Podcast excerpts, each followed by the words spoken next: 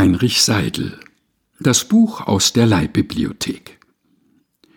Das ich hier in Händen halte, dies zermürbte Buch, dies alte, Blei und Tinten arg beschmierte, Eselsohren reich gezierte, Kaffee, Tee und Bier befleckte, Fliegen, Fett und Öl bekleckte, dem als Spur der Wanderschaften tausend schlechte Duft anhaften, dieses Buch zerlumpt, entstellt, dieses liest die deutsche Welt.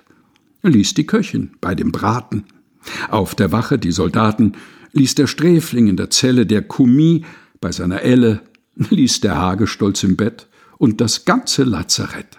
Dann die schönste aller Damen, mit dem glanzerfüllten Namen, nimmt dies Buch so wohl durchdüftet und von jeder Luft durchlüftet in die zarte weiße Hand. Von des Dichters Kunst gebannt, bald der Schönen zart beseitet, eine Träne sanft entgleitet und erfüllt den großen Zweck, nie ein Leser ohne Fleck. O Gedanke, groß und mächtig. O Erfolg so wunderprächtig. Wie gesegnet der Poet, der die edle Kunst versteht. Hoch und niedrig, arm und reich. Diese Schmiere macht es gleich. Ach, wer noch im Dunkel lebt, nach dem hohen Lorbeer strebt, dieser fühlt mit heißem Sehnen einen Wunsch den Busen dehnen.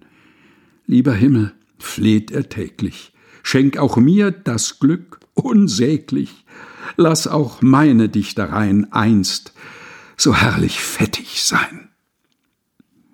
Heinrich Seidel Das Buch aus der Leihbibliothek gelesen von Helge Heinold